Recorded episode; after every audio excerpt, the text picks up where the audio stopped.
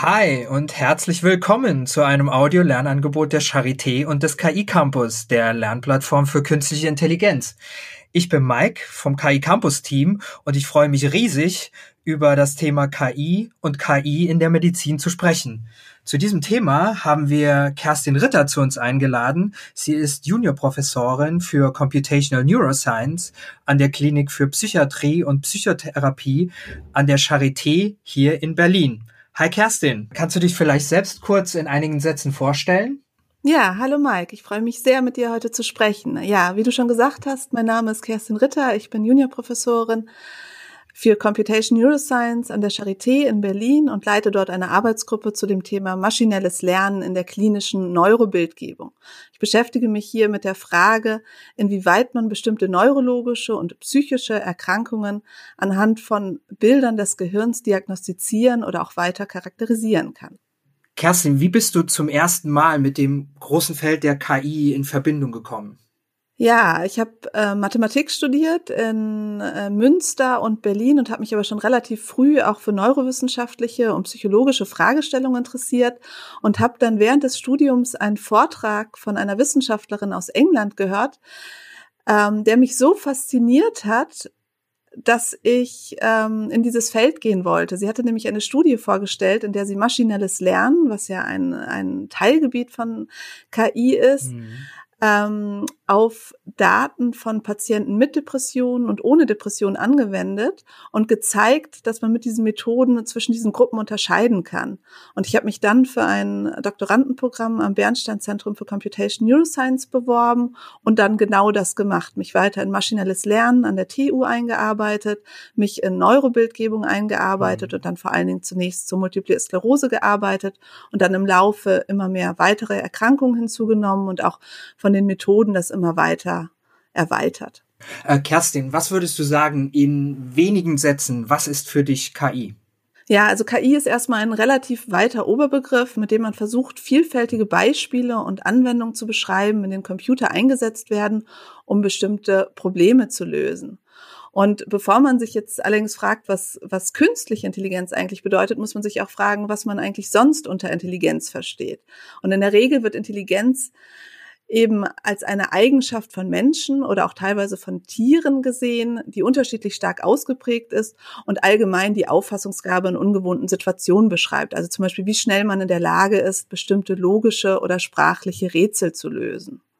Aber würde man jetzt mehrere Intelligenzforscher nach einer Definition von Intelligenz befragen, würde man ganz unterschiedliche Antworten erhalten. Also der Hirnforscher Gerhard Roth sagt zum Beispiel, dass allgemeine Intelligenz im schnellen, effektiven Erkennen und Assoziieren besteht. Es gibt aber auch weitere Definitionen, wie zum Beispiel fluide und kristalline Intelligenz oder auch weitere Intelligenzkonzepte, wie zum Beispiel emotionale oder praktische Intelligenz. Wenn man jetzt zur künstlichen Intelligenz kommt, ist halt die Frage, was, was meint man damit? Und man versucht im Prinzip eine menschenähnliche Intelligenz erschaffen. Also man möchte Computer so zu programmieren, dass sie bestimmte Probleme lösen können. Mhm. Und was würdest du sagen, was ist der grundlegende Unterschied zum, zumindest im jetzigen Stand zwischen menschlicher und künstlicher Intelligenz? Ja, also Computer sind natürlich oder auch generell künstliche Intelligenz sind äh, sehr gut darin, schnell und quasi fehlerfrei Informationen zu verarbeiten. Sie können unglaubliche Datenmengen prozessieren, die kein Mensch überblicken kann. Also das sieht man auch sehr gut in der Medizin, wo ja auch sehr, sehr viele Daten anfallen. Und wenn man jetzt tausende Fallbeispiele hat, dann ist das was, was ähm, ein Computer wesentlich besser prozessieren kann. Ein Computer hat ein ewig langes Gedächtnis. Man kann also beliebig viel Wissen anhäufen. Aber Computer sind eben auch sehr, sehr spezialisiert. Also man kann sie nur für bestimmte Aufgaben trainieren. Also man gibt eine bestimmte Aufgabe vor und dann sind sie eben sehr relativ gut darin, diese Aufgabe zu lösen. Menschen im Unterschied ähm, können sehr gut generalisieren, können Muster anhand von nur sehr wenigen Beispielen erkennen. Sie können Sachen verstehen und durchdringen. Sie haben Empathie und sie sind auch sehr flexibel und können auch kreative Lösungen entwickeln. Das ist so ein bisschen, das geht auch in die Richtung von starker und schwacher KI. Bei starker KI würde man eben annehmen, dass man wirklich was wirklich Menschenähnliches erschafft. Also jemand, der selbstständig, völlig kreativ und eigenständig bestimmte Lösungen entwickelt. Und schwache KI ist eben, dass man einem Computer ein bestimmtes Problem gibt und der versucht, dieses relativ spezialisiert zu lösen. Und das ist im Moment das, was wir auch, was gemacht wird und was auch so erfolgreich ist. Kannst du uns vielleicht ein oder zwei Beispiele nennen, wo die KI heutzutage möglicherweise schon besser ist und besser agiert als als äh, oder besser funktioniert als menschliche Intelligenz?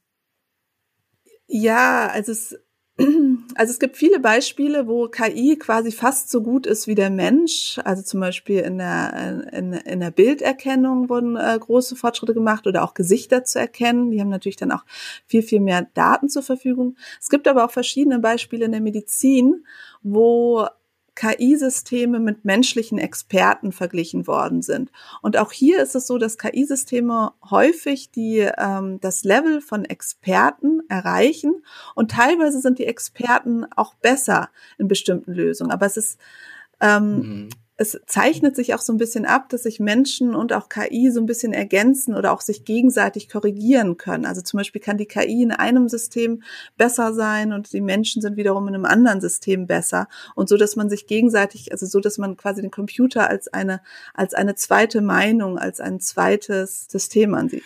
Ähm, Kerstin, du hast äh, bereits den Begriff maschinelles Lernen verwendet. Im Mainstream wird KI und maschinelles Lernen häufig gleichgesetzt, also es wird nahezu synonym verwendet. Würdest du sagen, es ist tatsächlich synonym verwendbar oder bestehen Unterschiede zwischen der Terminologie KI und äh, maschinellen Lernen insbesondere? Ja, also KI wird ähm, über ist ein Teilgebiet der Informatik erstmal und maschinelles Lernen wiederum ist ein Teilgebiet von KI. Und traditionell hat man unter KI vor allen Dingen regelbasiertes Lernen verstanden. Also man definiert als menschlicher Experte bestimmte Regeln, übergibt diese Regeln an einem Computer und dieser Computer hält sich dann an diese Regeln, um eine bestimmte Entscheidung zu treffen. Also zum Beispiel könnte man so an so einen medizinischen Entscheidungsbaum denken. Ne? Also wenn bestimmte Werte höher sind, hier höher sind und woanders aber niedriger sind, dann ist das die oder jene Diagnose. Das heißt, der Computer führt im Prinzip eine Entscheidung nach menschlichen Regeln aus.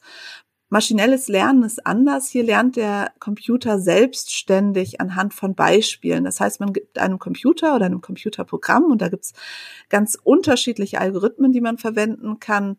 Ganz viele Beispiele. Das können zum Beispiel Bilder von Katzen und Bilder von Hunden sein und sagt dann dem Computer, er soll lernen zwischen Katzen und Hundebildern zu unterscheiden. Mhm. Und der Computer versucht dann eben selbstständig anhand von den Bildern Regeln zu extrahieren und eine möglichst gute äh, Unterscheidung auch für neue Daten zu erschaffen. Also das Besondere ist eben, dass man dem Computer nicht Daten zeigt, später zeigt nach dem Training, die es schon kennt, sondern dass man völlig neue Daten präsentiert, also neue Bilder von Hunden und Katzen und der Computer trotzdem immer noch gut da drin ist, zwischen mhm. Katzen und Hunden zu unterscheiden. Also würdest du sagen, oder könnte man sagen, maschinelles Lernen ist ein Teilgebiet der KI? Genau. So wäre es streng genommen, aber heute meistens, wenn Leute von KI sprechen, meinen sie, genau wie du gesagt hast, meint man eigentlich maschinelles Lernen. Mhm. Und was jetzt eben noch dazu gekommen ist, ist das sogenannte Deep Learning, also das, das tiefgehende Lernen. Und das sind eben Algorithmen, die besonders erfolgreich sind, bestimmte Muster und Strukturen in Daten zu erkennen. Mhm. Wie lange gibt es eigentlich schon KI? Also den Begriff KI und die Forschung gibt es schon relativ lange, so seit, etwa seit den äh, 1950er Jahren. Da gab es 1956 eine erste Konferenz zu dem Thema, an dem auch viele wichtige Wegbereiter teilnahmen. Ähm, es wurden hier auch erste neuronale Netzwerke entwickelt, das sogenannte Perceptron. Man hat dann relativ schnell festgestellt, dass so ein einzelnes künstliches neuronales Netzwerk ähm, bestimmte Probleme gar nicht so gut lösen kann. Deswegen äh, gab es den sogenannten KI-Winter in den 1970er und 80er Jahren. Äh, hier wurde relativ wenig geforscht und dann in, ab den 80er, Ende 80er Jahren wurden dann mehrschichtige neuronale Netzwerke entwickelt und auch weitere Methoden wie so, sogenannte Support Vector Machines. Und die richtig großen Durchbrüche sind eigentlich erst so in den letzten zehn Jahren etwa entstanden und nicht nur, weil neue Methoden entwickelt worden sind, sondern einfach, weil wir jetzt viel, viel mehr Daten zur Verfügung haben, mit denen wir solche Systeme trainieren können. Und wir haben auch wesentlich höhere Rechnerkapazitäten. Also die Grundlage für KI, könnte man sagen, sind zunächst einmal Daten und eine große Menge von Daten. Genau. Das ist das Allerwichtigste. Gute und große Mengen von Daten. Mhm. Und jetzt äh, hast du auch schon den Begriff neuronale Netze und neuronale Netzwerke äh, benutzt. Kannst du uns ganz kurz erklären, was darunter zu verstehen ist? Genau, also ja, künstliche neuronale Netzwerke bestehen aus künstlichen Neuronen und künstliche Neuronen sind eine Abstraktion von biologischen Neuronen, also Nervenzellen. Und genauso wie bei biologischen Nervenzellen hat man ein bestimmtes Eingangssignal und ein bestimmtes Ausgangssignal. Und in einem künstlichen Neuron gewichtet man das Inputsignal und äh, appliziert dann noch eine Nichtlinearität ne, und schaut, ist jetzt dieses Neuron aktiv oder nicht aktiv. Und in einem künstlichen neuronalen Netzwerk verschaltet man ganz viele solcher künstlichen Neuronen ineinander und man macht das meistens in Schichten, so dass man dann am Anfang dann das Eingangssignal hat, das dann durch das neuronale Netzwerk durchgeschoben wird und am Ende hat man dann das Ausgangssignal. Das kann zum Beispiel sein, ob man auf dem Bild eine Katze oder einen Hund gesehen hat. Und das Inputsignal, also das Eingangssignal wäre dann dementsprechend ein Bild von einer Katze oder einem Hund. Kerstin, du hast gesagt, es hat eine Weile gedauert, bis äh, die KI den äh, Durchbruch schaffte. Was würdest du sagen? Kannst du uns eines der initialen Beispiele nennen, anhand derer man sagen kann, okay, das war der Punkt, an dem KI tatsächlich nun auf der Bildfläche erschienen ist? Ja, das ist eine schwierige Frage, weil auf so vielen unterschiedlichen Gebieten geforscht wurde und langsam ähm, immer bessere KI-Algorithmen entwickelt worden sind. Also ein Beispiel ist zum Beispiel Bilderkennung oder auch Spracherkennung. Da gibt's ja schon relativ lange Systeme, aber die sind jetzt eben immer besser geworden. Und das ist, liegt vor allen Dingen an diesem sogenannten Deep Learning. Und ein Beispiel ist hier die sogenannte ImageNet Challenge. Da geht es darum, ganz viele Bildkategorien zu klassifizieren. Also man hat Millionen von Bildern, die von Google extrahiert worden sind und die alle gelabelt worden sind. Und dann soll man eben ein System trainieren, was selbstständig erkennt, ob jetzt auf dem Bild ein Vogel oder ein Haus oder was da eben eigentlich drauf zu sehen ist. Mhm. Und das ist eine Challenge, die in mehreren Jahren immer wieder stattgefunden hat. Und man hatte hier relativ große Fehlerraten. Und 2012 wurde dann das erste Mal ein ähm, tiefes neuronales Netzwerk angewendet und plötzlich waren die Fehlerraten deutlich geringer. Also das war ein großer Sprung in der Klassifikationsgenauigkeit. Und in den nächsten Jahren wurden dann eigentlich quasi nur noch äh, Deep Learning Netzwerke benutzt und der Fehler immer äh, geringer gemacht. Und so ähnliche Beispiele gibt es eben auch in der Spracherkennung, bei denen auch gerade das Deep Learning dazu geführt hat, dass wir ein riesigen äh, Qualitätssprung gemacht haben. Aber es gibt natürlich auch aus ganz unterschiedlichen Bereichen Beispiele. Ein anderes Beispiel ist aus ähm, bei Spielen, da ist das der große Durchbruch äh, AlphaGo oder auch AlphaZero. Das sind äh, Computerprogramme, die es geschafft haben, die weltbesten Go-Player im Go-Spielen zu schlagen. Das ist vor allen Dingen deshalb so eindrucksvoll, weil Go nicht nur ein sehr komplexes Spiel ist, sondern auch ein intuitives Spiel, was man im Unterschied zu Schach eben nicht dadurch lösen kann, dass man alle möglichen Züge vorberechnet und dann guckt, was am wahrscheinlichsten ähm, einen Erfolg gibt, sondern man muss das Spiel auf so eine intuitive Weise begreifen. Und was hier eben noch sehr eindrucksvoll ist, ist, man hat am Anfang dem Computeralgorithmus ganz viele Partien gegeben, also wie Meister eben Go gespielt haben und hat dann den Computer anhand von diesen Partien lernen lassen. Die neueren Algorithmen benutzen aber sogenanntes Reinforcement Learning. Hier braucht man gar keine Trainingsbeispiele, sondern man sagt dem Computer nur, wie sind die Regeln und spricht dann bestimmte Belohnungen aus und der Computer lernt dann halt selbstständig dieses Spiel zu spielen und entwirft dann selbstständig eben ganz viele Partien und das Besondere ist, dass der Computer dann eben auch ganz viele neue Eröffnungspartien erfunden hat, die dann wieder Go-Experten sich angucken, inwieweit sie das in ihr eigenes Spiel aufnehmen können. Mhm. Ähm, was würdest du sagen, wo gibt es möglicherweise oder wo findet KI heutzutage Anwendung, wo man es möglicherweise nicht vermuten würde?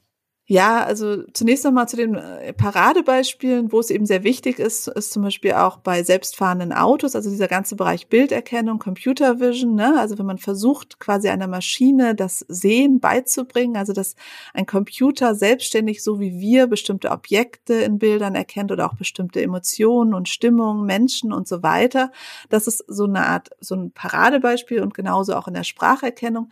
Weniger ähm, erwartbar ist es in der Kunst, weil man mhm. natürlich denkt, dass vor allen Dingen der Mensch kreativ ist und die Frage ist, inwieweit kann ein eine Maschine eben auch Kunst erzeugen. Aber es gibt verschiedene Anwendungen, in denen gezeigt äh, wurde, dass auch KI-Algorithmen sehr schöne Kunst produzieren können. Natürlich immer nur im Rahmen von den Möglichkeiten, die sie auch gelernt haben.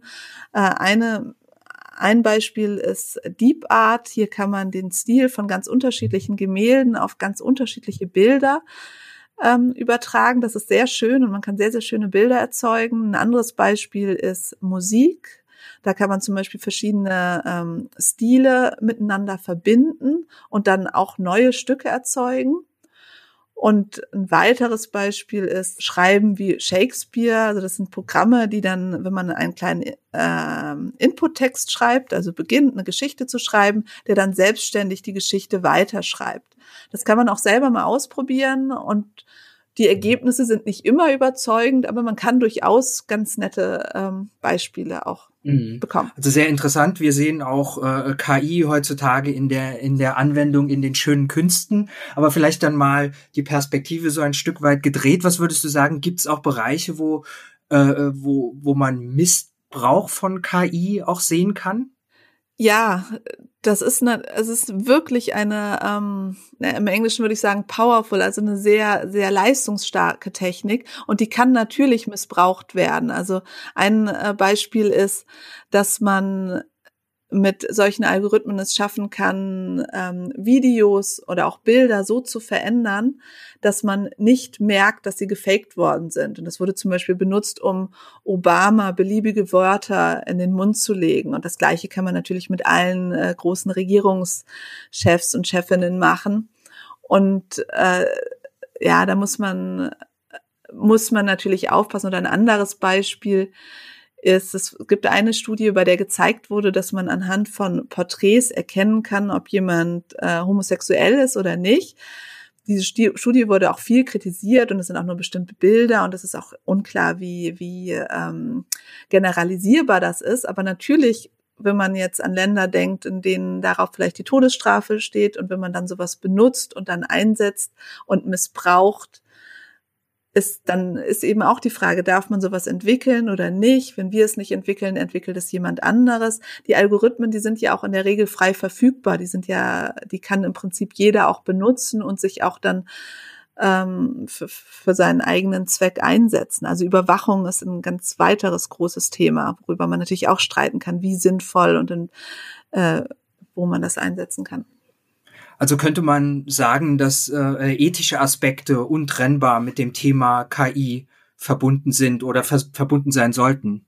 Ja, absolut. Ethik mhm. ist sehr, sehr wichtig. Man muss sich bei jeder Anwendung fragen, wofür wird sie eingesetzt, wie kann sie missbraucht werden, wie kann man ähm, vor einem Missbrauch schützen und auch natürlich überhaupt der gesellschaftliche Diskurs. Was für KI-Algorithmen wollen wir eigentlich? Wofür soll das eingesetzt werden, werden und wofür nicht? Mhm. Ja, also es ist super interessant. Ich denke, wir werden auch in einer der nächsten Folgen auf das Thema äh, KI und Ethik zurückkommen. Wir sind schon am Ende dieser, dieser Folge. Ich bedanke mich sehr herzlich bei Kerstin Ritter und kann vielleicht schon vorwegnehmen, dass wir in der nächsten Folge einen Deep Dive in das Thema KI und KI in der Medizin vornehmen werden. Okay, auf Wiedersehen und tschüss. Tschüss.